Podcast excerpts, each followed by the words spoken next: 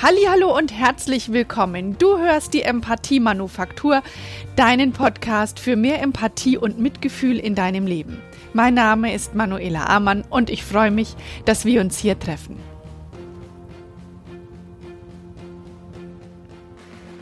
In der heutigen Folge geht es mit voll Karacho ins Ungewisse. Angst vor dem, was kommt, so rüstest du dich richtig.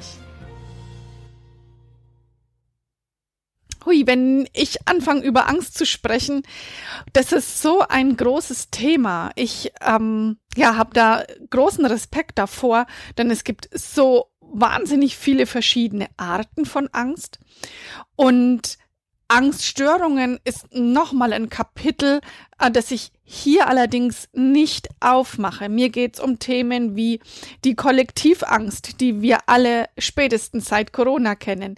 Eine Angst, die Generationen umfasst, also die Generationenangst, eine Existenzangst, die Zukunftsangst und die Angst vor dem eigenen Versagen. Und ähm, so die Funktion von Angst ist ja, dass wir eine empfundene Bedrohung vermeiden oder den Schaden, den wir erwarten, reduzieren und damit eine Vermeidungshaltung aktivieren. Und Angst führt immer dazu, dass wir Risiken vermeiden. Ähm, da ist es wirklich interessant zu erwähnen, dass wir, wenn wir Angst haben, die Situation tatsächlich risikoreicher einschätzen, als wir es tun würden, wenn wir keine Angst hätten. Und Angst ist demnach ein Schutzmechanismus. Eine Gefahr wird erkannt oder vermutet und dann bekommen wir Angst und die Angst, die stellt sich folgendermaßen dar. Du hast zum Beispiel aufgeblähte Nasenflügel oder dein Kopf ähm, weicht etwas nach hinten. Ähm, deine Stimme, die wird höher und lauter manchmal auch monotoner und leiser. Die Sprechgeschwindigkeit, die wird schneller und wir machen mehr Sprechfehler und haben mehr Sprechverzögerungen. In der Gestik, da gibt es ähm, Beruhigungsgesten zum Beispiel, wie dass man sich über die Oberschenkel streift oder an, am Hals berührt oder durch die Haare streicht. Und die Körperhaltung an sich, die ist eher geschlossen, also nicht zugewandt, eher zurückgewichen und das kann bis zur körperlichen Erstarrung führen. Und wenn ich Erstarrung sage, dann bin ich schon bei Flucht, Kampf und Starre eben, nämlich den Mechanismen, die wir Menschen aus der Steinzeit mitgenommen haben. Also dieses äh, ganz klassische Beispiel vom Mensch in der Steinzeit, der sich gegenüber stehen sieht, der sich gegenüberstehen sieht, der einen Säbelzahntiger sieht, die Gefahr erkennt und jetzt drei Strategien zur Verfügung hat, nämlich Flucht, unheimlich schnell rennen, dem Säbelzahntiger entkommen, dem Kampf, die eigene Stärke so nutzen, um gegen den Säbelzahntiger zu kämpfen oder die Starre. Sich möglichst unsichtbar machen, nicht mehr reagieren in der Hoffnung, dass der Tiger von alleine wieder abzieht. Diese drei Strategien, die funktionieren bei uns körperlich immer noch wunderbar, allerdings helfen sie uns heute überhaupt nicht mehr weiter. Das heißt, unsere Strategien mit Angst umzugehen, die dürfen sich einfach erweitern, denn weder die Flucht noch der Kampf oder die Starre, die würden helfen, wenn wir zum Beispiel Angst vor dem eigenen Versagen haben oder Angst vor der Zukunft haben. Wenn ich das jetzt mal ähm, kurz an Beispielen ähm, ausführe, stell dir vor, du hast Angst vor der Zukunft oder du weißt nicht, wie du weitermachen sollst, wie es weitergehen soll. Dann wäre der Fluchtmechanismus, die Fluchtstrategie, Ausreden erfinden, warum alles so schlimm ist, Ausflüchte finden, warum du das und das nicht tun kannst, Gründe finden, warum es eben nicht geht, sich in eine andere Aufgabe stürzen, die weit weniger Sinn hat beziehungsweise nicht zielführend ist. Ähm, das wären alles Fluchtmechanismen und das sind, ich habe ja gesagt, Ausflüchte, da steckt ja das Wort Flucht auch schon drin. Oder der Kampf, wer andere verantwortlich machen, dass es dir selber so schlecht geht. Also Wut vorausschicken, damit andere Menschen deine Angst nicht sehen. Oder auch sich selbst bemitleiden, sich selbst bekämpfen. Und bei der Starre wär's zum Beispiel, dass du aufgibst, dich einigelst. Du kannst dann nicht klar denken, du weinst, also zeigst depressives Verhalten, ähm, eingeschlossenes, verschlossenes Verhalten. Und egal, welche Angst du dir vorstellst, vielleicht hast du sogar schon gerade ein Szenario für dich im Kopf ähm, entdeckt, vor dem du Angst hast. Keine der drei Strategien wird dir helfen, mit der Angst fertig zu werden. Sie werden deine Angst unterdrücken. Und wenn du jetzt sagst, oh, ich würde gerne anders reagieren, als die drei genannten Steinzeitstrategien zu nutzen, aber was bleibt mir denn dann übrig? Dann sage ich dir erstmal, wow, herzlichen Glückwunsch, du bist sehr mutig.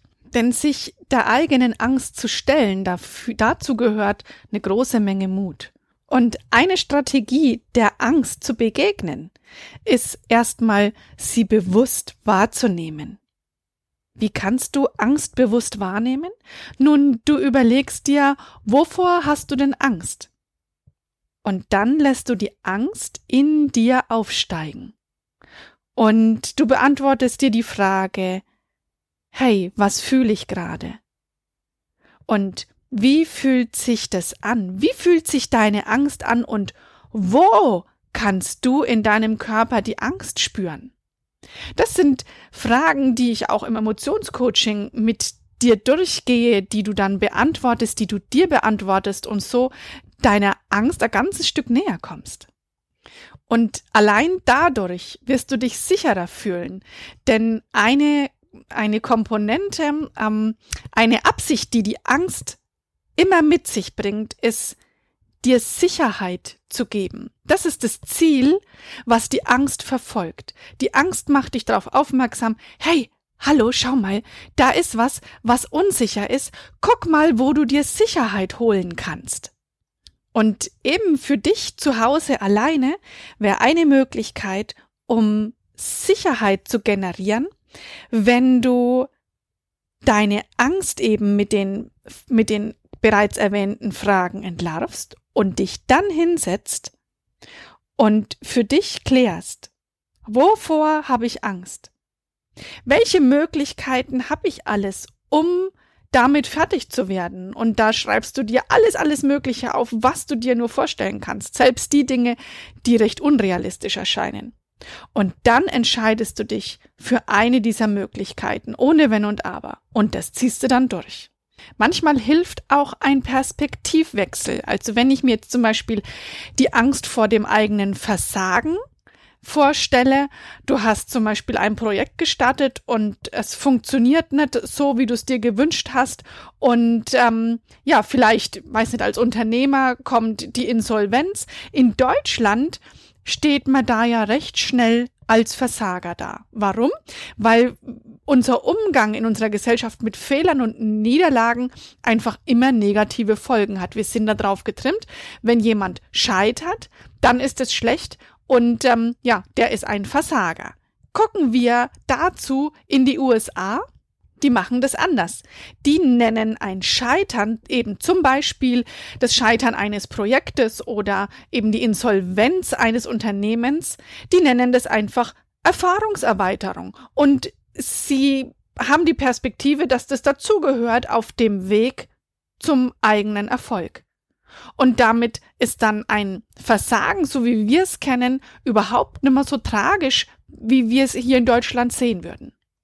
Wenn ich an Prüfungsangst denke oder an Flugangst, dann komme ich mit solchen Geschichten wie der, die ich dir genannt habe, eben, wovor habe ich Angst, was kann ich alles tun, wofür entscheide ich mich, das sind zu rationale Fragen. An solche Ängste kommst du nur mit Emotionscoaching gut ran, denn deine Emotion Angst blockiert dich rational denken zu können. Das funktioniert dann immer. Was allerdings daran funktioniert, das ist Emotionscoaching. Denn im Emotionscoaching nutze ich die Neuroplastizität des Gehirns. Und das bedeutet, dass solange wir leben, unser Gehirn dazulernen kann und neue synaptische Verbindungen bildet.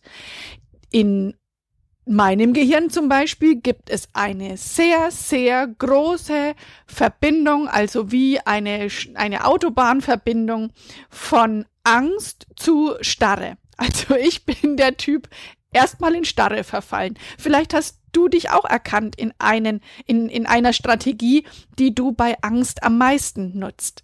Und im Emotionscoaching ähm, gebe ich dir die Möglichkeit zu lernen, dass es andere Strategien gibt und du wirst deine eigene Strategie im Emotionscoaching finden, damit umgehen zu können. Und das ist eine kleine, dünne Straße, die wir im Emotionscoaching bilden und weiterführend wirst du dann immer wieder lernen, diese Straße vermehrt zu benutzen, so dass es für dich immer leichter wird, eine neue Strategie zu wählen. Das heißt, im Emotionscoaching lösen wir die Blockade, die zwischen deinem limbischen System, also deiner Gefühlswelt und deinem rational klar denkenden Verstand besteht. Und dann bekommst du eine neue Strategie, um flexibler reagieren zu können, zum Beispiel in Situationen, die dir Angst machen. Und zum Thema Angst und Sorgen habe ich noch ein paar Gedanken, die ich einfach mit dir teilen mag. Statt dich um deine Schwächen zu sorgen, stärk doch einfach deine Stärken. Du hast Angst vor Konflikten? Sie gehören zum Leben. Du hast Angst vor Veränderung, aber nur sie lässt dich wachsen. Du hast Angst vor dem Urteil anderer Menschen? Sie wissen's auch nicht besser. Du hast Angst davor, einen Fehler zu machen? Ganz viele Menschen vor dir haben schon alle Fehler gemacht, die man auf der Welt machen kann. Du hast Angst vor Rückschlägen? Sie zeigen dir, wo du nachbessern kannst. Du hast Angst vor der Zukunft? Jede Zukunft enthält auch Chancen. Und du hast Angst davor, in der Starre, aus der Starre nicht mehr rauszufinden? Dann kann ich dir sagen, jeder von uns braucht mal Hilfe. Wenn du Lust bekommen hast, mit mir zu arbeiten und zum Beispiel an deinen Ängsten zu arbeiten, die Blockade zwischen deiner Angst und deinem rationalen Denken aufzulösen, dann melde dich gern bei mir. Das kannst du über meine Webseite machen ähm, und dir ganz schnell einen Termin bei mir buchen. Und ähm, du kannst mir auch folgen auf Instagram unter manuela.empathie. Da findest du mich auch. Und ich freue mich, wenn du einen Kommentar zu der Folge hier und hinterlässt. Und ganz dolle freue ich mich über deine Bewertung bei iTunes. Das bringt mich nämlich weiter nach vorne. Dafür bin ich dir sehr, sehr dankbar. Und diese Folge schließe ich selbstverständlich mit einem Zitat und dieses kommt von Dietrich Bonhoeffer. Den größten Fehler, den man im Leben machen kann, ist, immer Angst zu haben, einen Fehler zu machen. Ich wünsche dir eine ganz tolle Zeit, bis wir uns wieder hören und ich freue mich drauf, von dir zu hören. Alles Liebe für dich, deine Manuela.